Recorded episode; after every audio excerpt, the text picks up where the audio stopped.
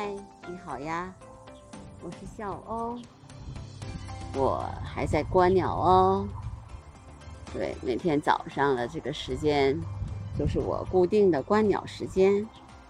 有的时候我会晚一点做播客，有的时候呢就会早一点。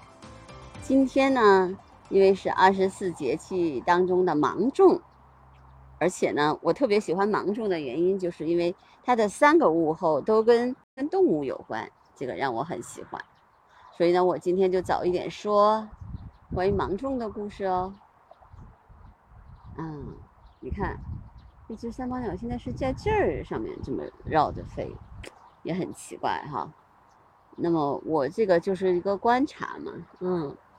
它这就是上面在飞，那么一定是这上面有东西让它吃，所以它才在这儿飞的。嗯，它并没有去高处，没有去塔上。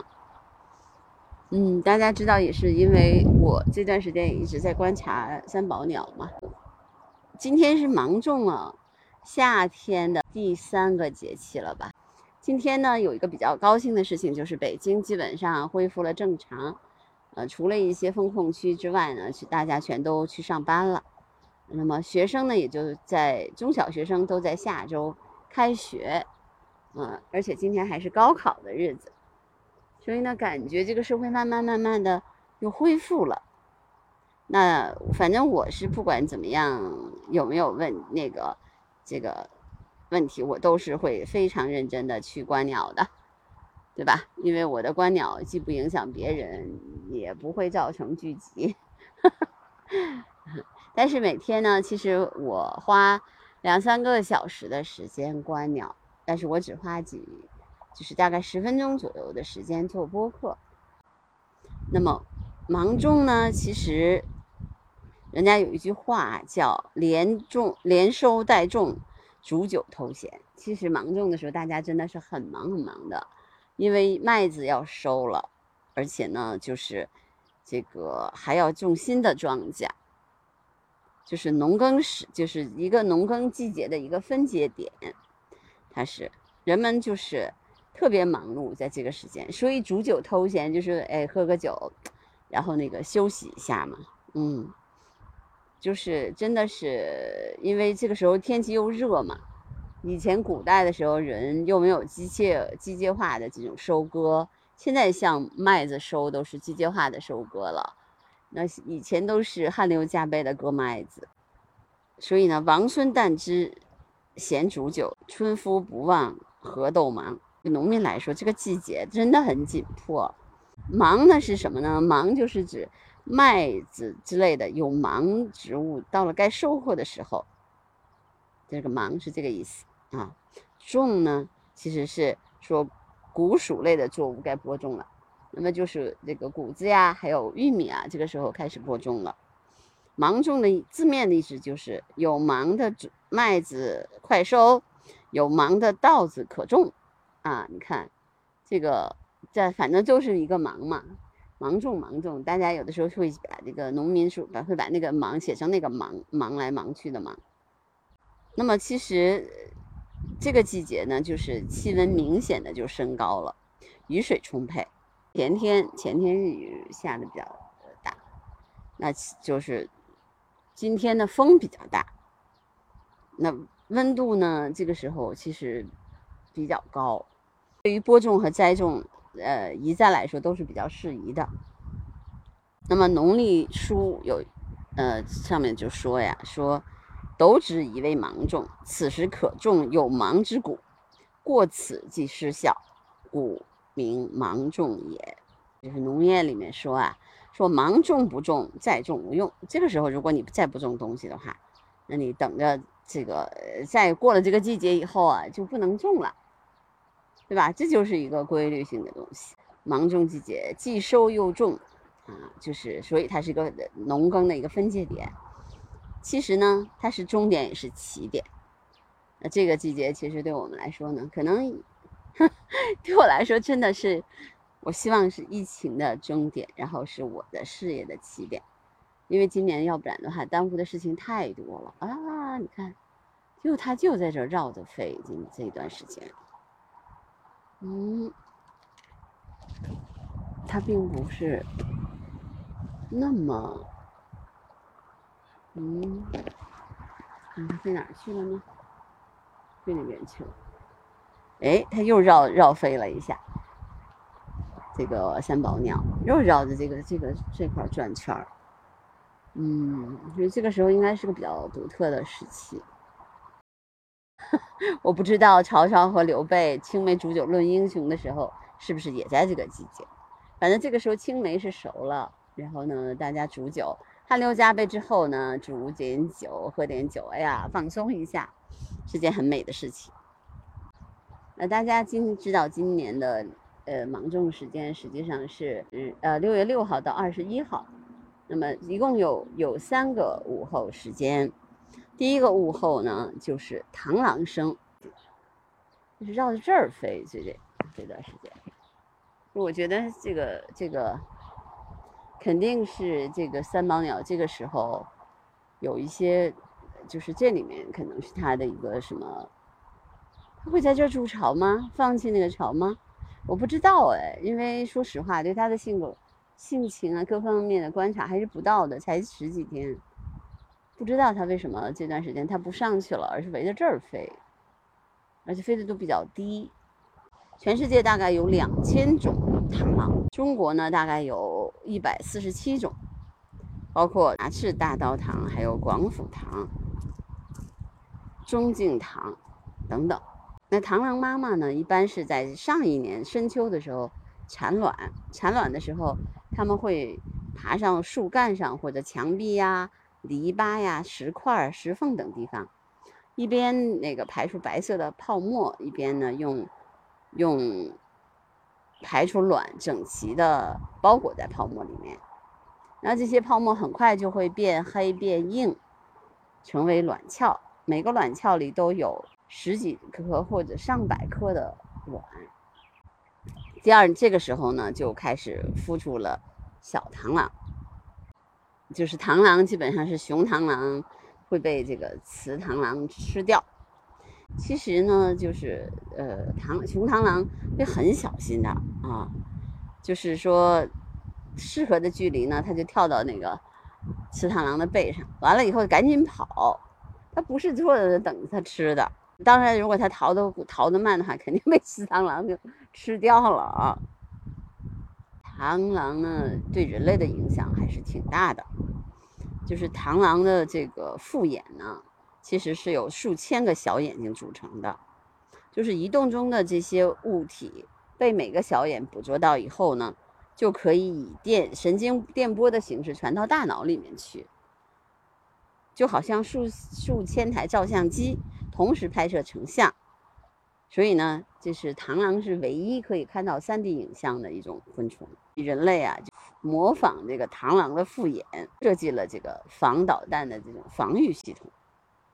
这个螳螂也特别有意思，它其实落下来的时候，有的时候它像一个叶子一样。我们就是拟拟态，其实对于动物来说，就是保护自己非常重要啊。我们知道，就是有的有，你看。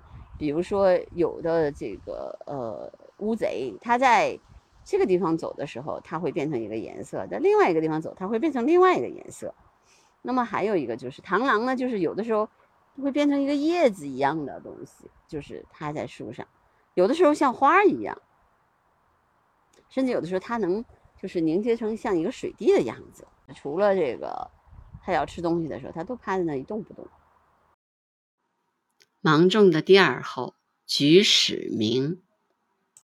这个字儿，你知道是一个繁，就是那个繁体的那个贝加一个鸟，繁体的鸟字儿。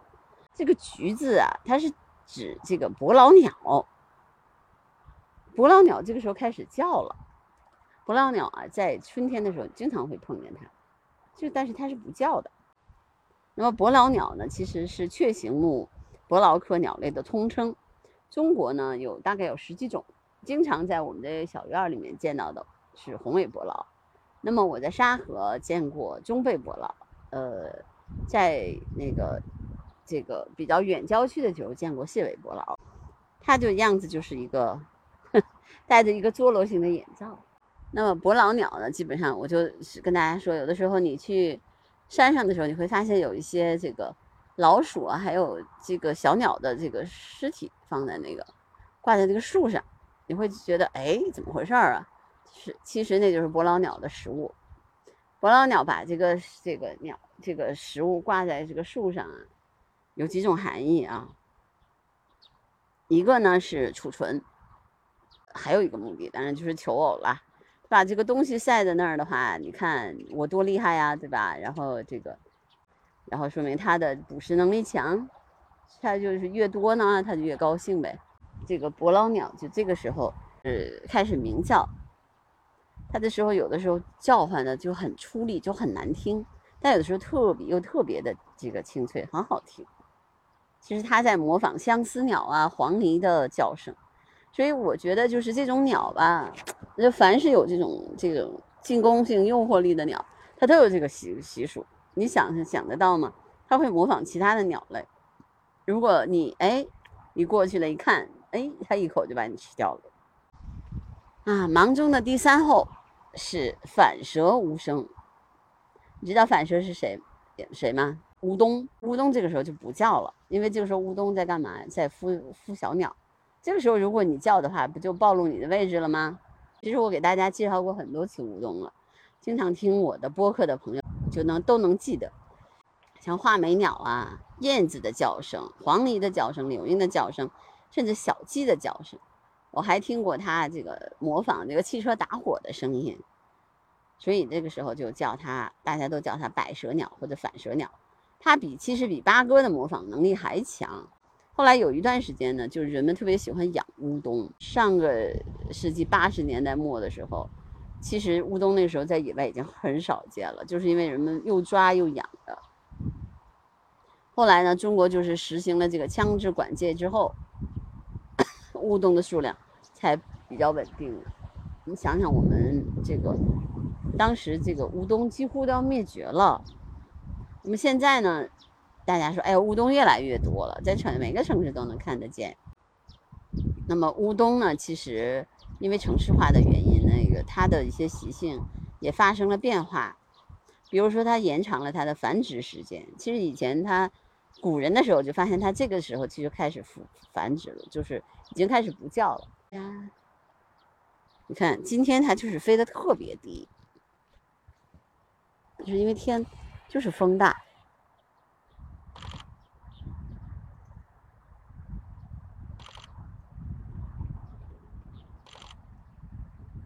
嗯，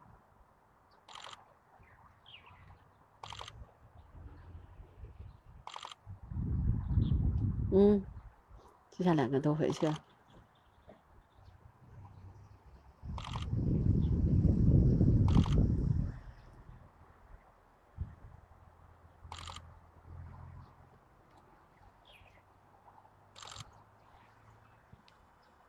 嗯，刚才。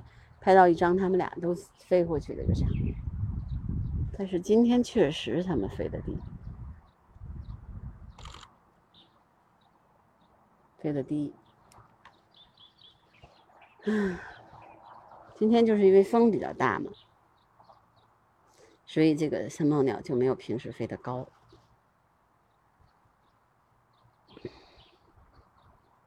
今天开始拍到了一个他们俩共同框的场面。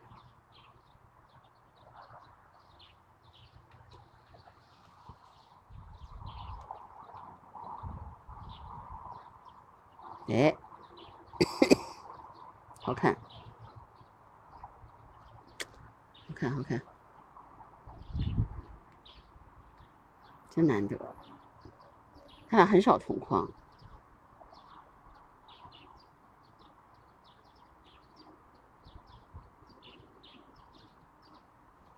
嗯，今天很开心啊，芒种 A 拍的他们俩同框。我今天是一边。然后我观察三毛鸟的这个情况，呃，也也告诉大家，另外呢，也跟大家讲这个芒种，所以你们听起来呢就不是很连贯喽。就是这也是我的一个特点吧，我觉得，千万别惹繁殖期的乌冬哦，不然的话你会被它追打的。而且呢，就是乌冬是记仇的，它很聪明，这种鸟能模仿模仿这个这个其他的这个鸟类的鸟都特别聪明，它会记仇。你把它弄了这个呃掏了它的鸟窝呀，伤了小鸟，就会它会在高空冲下来伏击你，因为它记得你的样子，而且还会用那个鸟屎去攻击你啊。所以千万别惹繁殖期的乌冬啊！你如果你惹了乌冬，你就会打会被追打到怀疑人生。嗯，这就是乌冬的一个特点。大家肯定说啊，乌冬还这么厉害呢？对，乌冬确实确实很厉害。我们观鸟有的时候也是希望能够，呃，给大家更多的这些呃知识性的这介绍。嗯，还有一个现场感。如果我光讲这个物候的话，其实可能会有一点枯燥。好啊，那今天的声音纪录片，对，今天真的是声音纪录片啊，就是又有现场的东西，还有知识性的介绍，那就跟大家讲这么多，嗯，咱们明天再见，好吗？嗯，拜拜。